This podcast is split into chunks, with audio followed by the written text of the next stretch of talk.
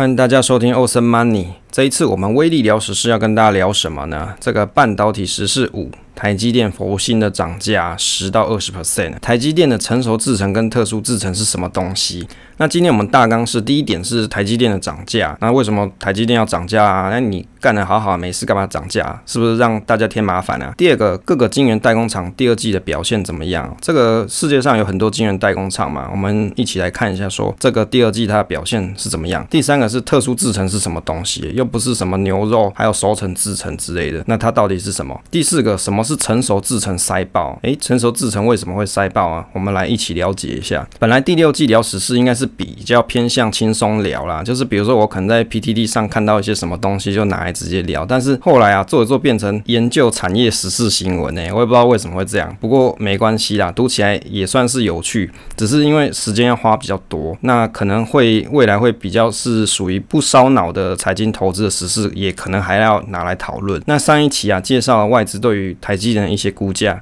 这个有听友群友啊，他就提问我说：“诶。怎么没有威力的估价？我要说，我没有那么厉害做估价啦，我又不是分析师，我只能说台积电六百五十元买这个十张应该是不用卖而已啊。因为讲估价，事实上要负一点责任啊，搞不好有法律责任我也不知道，因为我又不是什么合法投顾，我就是一介草民上班族，有没有？跟大家都一样。那大家你如果要有一些价格参考，你可以去找合法投顾去参考。聊时事啊，只是分享我对投资相关的新闻时事的心得分享，跟分享我对。一些有兴趣的产业的看法，但是我相信大家听完这个心得，你还是很有收获才是啊！至少你会更了解我分享的产业内容，因为你可能也没那么闲，到处那边去看，你你也可能对这些东西没有兴趣，所以啊，你在这种。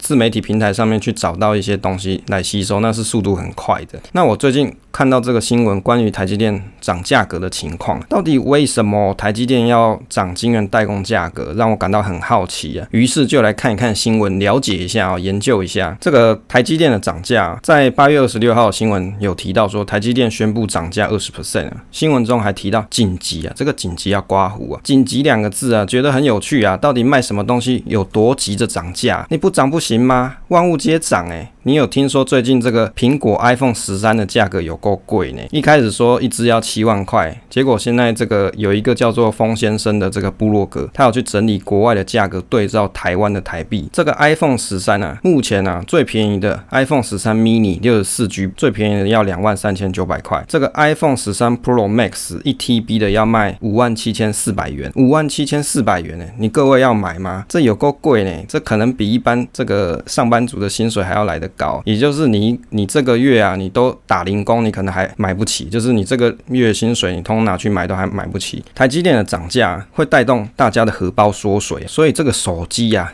能用则用啊，没事不用一直换啦。台积电它在八月二十五号的时候调升晶圆代工的报价，有 IC 厂收到通知说这个涨价要即日生效啊，比预期的更早，而且价格还涨了两成呢。连已经下单未出货的产品也适用新的报价，而即日生产就是以量产时间为区隔标准。目前下的单来看啊，产出时间将落在第四季，就是套用新的价格。八月二十五号的时候，这个台积电的价格是五百八十五元，到八月二十六。号的时候变成五百九十四元，这个涨了十元左右，大概是一点七 percent，有一个跳空缺口在那边。新闻里面提到啊。晶圆代工的产能供不应求，先前业界就传出像比如说联电啊、世界先进啊、三星这些大厂，在去年第四季的时候就开始跟这些比如说 IC 厂啊这些客人去沟通，说，哎，我们要涨价喽，啊，要注意了。那当上半年的时候，台积电没有涨价，吸收了这个成本压力，所以它下半年的时候宣布涨价，希望大家可以共体时艰一下。这到底为什么要涨价？没事卖得好好的，涨什么价？这是不是搞得大家很不愉快，对不对？其实我看。了一下这个涨价主因，是因为今年七月以来啊，像日本的一些半导体材料，还有晶圆的传输盒啊，还有一些耗材，它涨价了十 percent 到二十 percent 不等，所以有成本压力。那现在又到了 Q 三电子股的传统旺季啊，所以这个需求很多，就有急单啊，就会有涨价压力啦。但是为什么台积电会不赶快涨呢？会拖到第三季才来涨呢？本来其实是预期在第四季才涨价，结果提前。像是先进制程的五奈米、六纳米啊，它还它大概是涨了一成，成熟制程涨了二十 percent。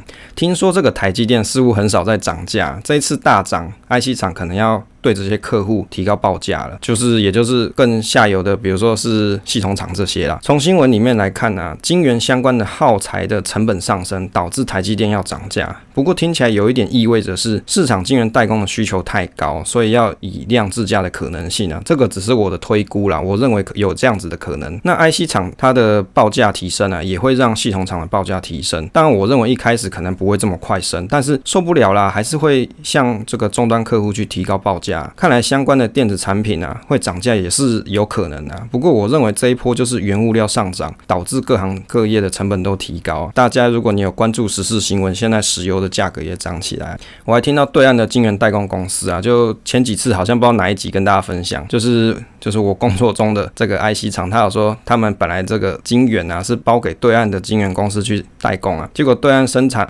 涨了四十 percent，还要优先生产中国 IC 的单，所以呢就把他们单全砍了。好，涨了四十 percent，然后呢还还有部分的产能把它砍掉。这个台积电涨二十 percent 啊，真的还算是佛啦。接着呢跟大家讲一下各晶圆代工厂目前的表现啊，这个也是新闻上面所揭露的。在国内有一个叫做集邦科技的研调单位的资料，诶，这个集邦科技啊，我有去他官网看，它是专门做一些产业类型调查的公司，但是它的调查内容多半都是要钱，就是。是你要去付费，也是啊。这个知识跟搜寻跟研究，它都需要人工嘛，而且需要大数据，也就是你要去花钱，你才买得到东西。所以你看这些新闻平台啊，他们也是蛮佛心的，就把这些资料就写成新闻给大家参考。所以啊，我就来参考了。第二季晶圆代工的总产值是两百四十四亿美元，它是第。连续八季都创历史新高，因为大家都知道这个疫情跟缺货的关系，导致恐慌性的备货。第二季晶圆代工的产值攀高至两百四十四亿美元，季增六点二 percent，连续八季创历史新高。但是啊。台积电它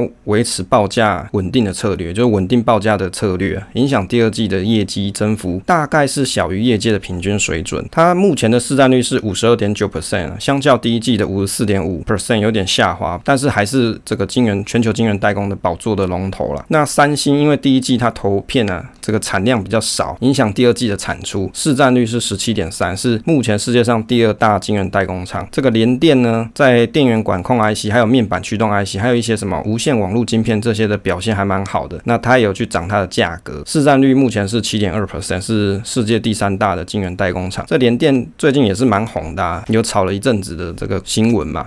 Global Foundry 啊，格罗方德第二季的市占率是六点一 percent，居于第四位。中芯国际就对岸的那个中芯半导体啊，第二季市占率是五点三 percent，居位居第五位。华虹集团市占率二点六，居第六位。因为这些都中国的这个集团，我也没那么熟，就不细节不细细的研究了。力晶电啊，在力晶型的记忆体啊、电源管控 IC，还有影像感测器这些产品的表现不错，所以它也有涨价啦。目前市占率一点六 percent，位居第七位。世界先进在面板驱动 IC 啊，就是像电视机啊、显示器这些的面板驱动 IC，还有像电源管理的晶片表现的还不错。那目前它的销售价格也上涨，市占率是第八位。第三季的产能利用率不错啦，看起来这个半导体相关的产值也渴望增加。我的心得是从这些新闻来看啊，因为市场它有恐慌性的备料的情况产生，导致各个晶圆厂第二季的产能都不错，整体的产值还创新高，第三季也可能表现不错。伴随着调整售价之后，这获利状况应该还蛮好的。我的疑虑是啊，这一波缺料的状况何时会退潮？如果你没有实质持续哦，持续要刮胡这个晶片需求，就有可能引发晶圆代工价格下跌的情况。当然，从这些新闻里面可以知道，台积电前两季没有调报价嘛，第三季开始调，这代表。落后于市场行情，这里面引起了我一个好奇：为什么台积电要做这个报价稳定？就是。稳定报价这件事情呢，他没事不跟大家一起涨就好了，有没有顺势一起同时涨价不好吗？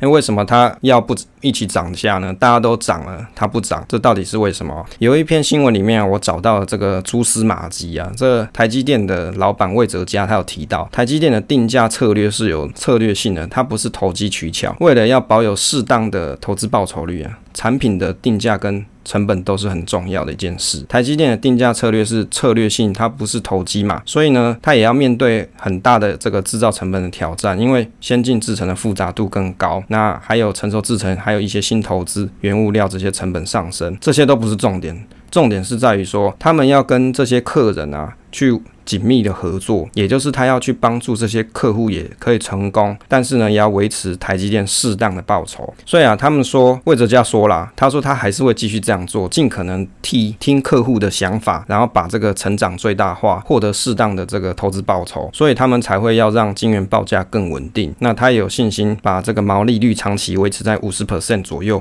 或更高。其实台积电，如果大家有听上期的节目就知道，他已经长期维持在五十 percent 左右蛮久的。的时间了，那所以他有他讲说长期维持在五十 percent，我相信算是一个目标啦，也是他想要持续表现下去的这个公司的状况，当然可以更高更好。因此他说啊，他会他们会让这个价格更稳定，也会持续跟客户密切合作，提供价值，并且继续跟供应商洽谈改善成本。我的心得啊，从这句话里面你就可以体会到一件事情，台积电真的很佛心啊。当然，我觉得这样做生意的方式啊，更容易取得客户的信任。就我的观察，这样的。做法有好有坏，代表台积电做生意是有一个通融性在的。这个通融性啊，不是在于让客户少花钱，而是让客户有时间可以去反映市场的价格变化。当然啊，自然也会侵害到台积电一部分的利润。有一篇新闻超好笑，他也说台积电涨价一到两成被称作佛心啊。这个业界人士说，台积电宣布涨价，但是由于其他晶圆代工业者的报价涨得更早更凶，因此台积电报价还是在市场上相对便宜，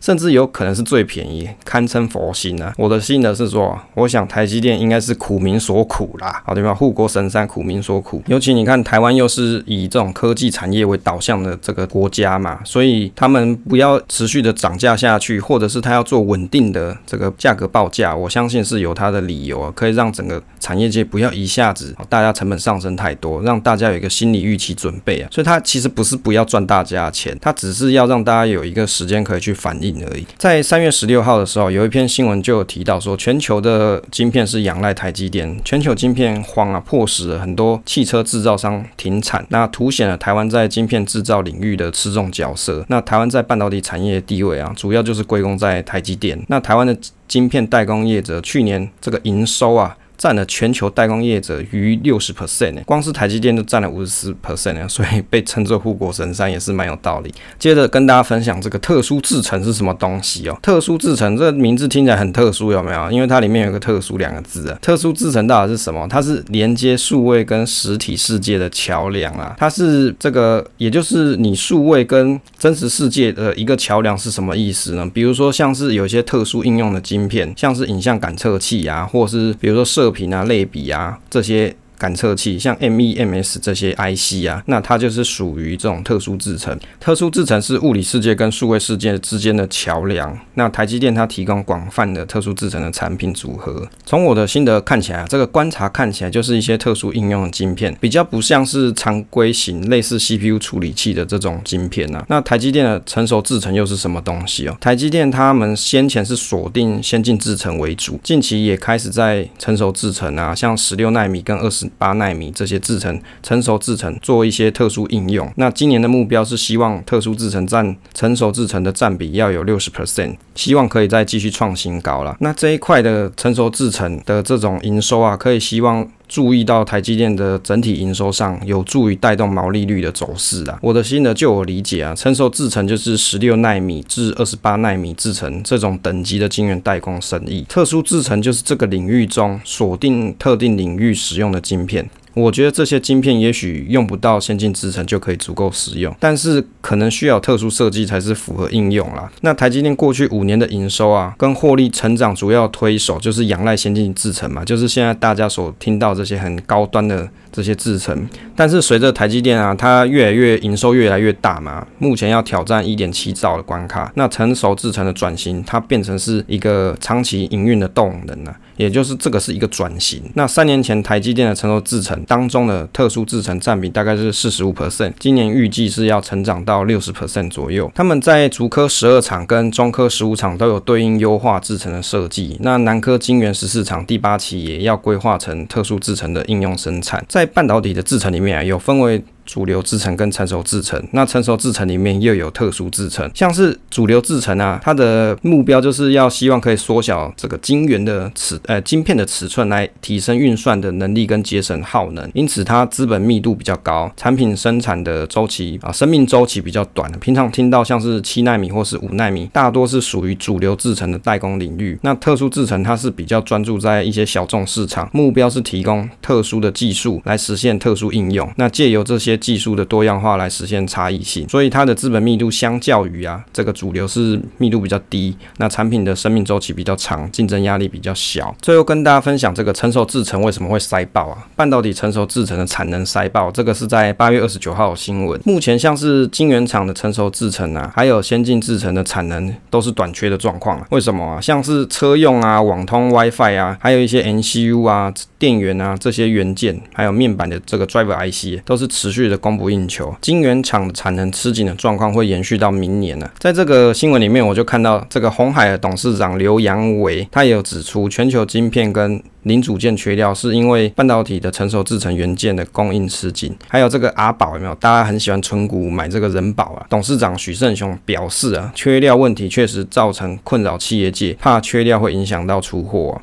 结构性因素啊，是这个半导体产能供应不不应求的主因之一啊。为什么？因为十二寸先进制程的售价可以支撑初期新建厂成本，但是像八寸还有成熟的十二寸晶圆制程呢，你光盖厂就要亏损，所以影响了厂商盖新厂的意愿。所以市场的产能的增加有限，也加重这个半导体供应链缺料的情况。我的心得，看起来特殊制程算是一个晶圆代工的转型，但这代表他们的产线也需要做调整优化。我的疑问是，如果果未来先进制程的需求再起更多，是不是能再调整成先进制程的产线布局呢？如果主流跟特殊制程都能够通吃啊，代表更有优势。不过这块啊，也会有其他中小型的代工厂会去抢单啊。当然，就现况缺货的情况来说是没有问题啊。未来是不是也会变成产能过剩，就要持续的关注啦。其实看起来这一次疫情缺料问题啊，打乱了半导体代工的进程。不过也是一个机会，让各个代工厂都可以去思考一下，在哪些领域啊可以崭露头角。还有中，总结一下，这一次跟大家分享一下台积电到底为什么它要涨价，还有啊，台积电的成熟制程跟特殊制程又是什么东西哦？严格说起来啊，台积电它要涨价，事实上是一个必要的行为啦，也就是这个市场大家都涨价了，它还是比人家慢涨了，所以它迟早还是要涨的。当然，这个十到二十 percent 啊，我相信只是反映这个成本、原物料成本的关系。所以你去观察，如果你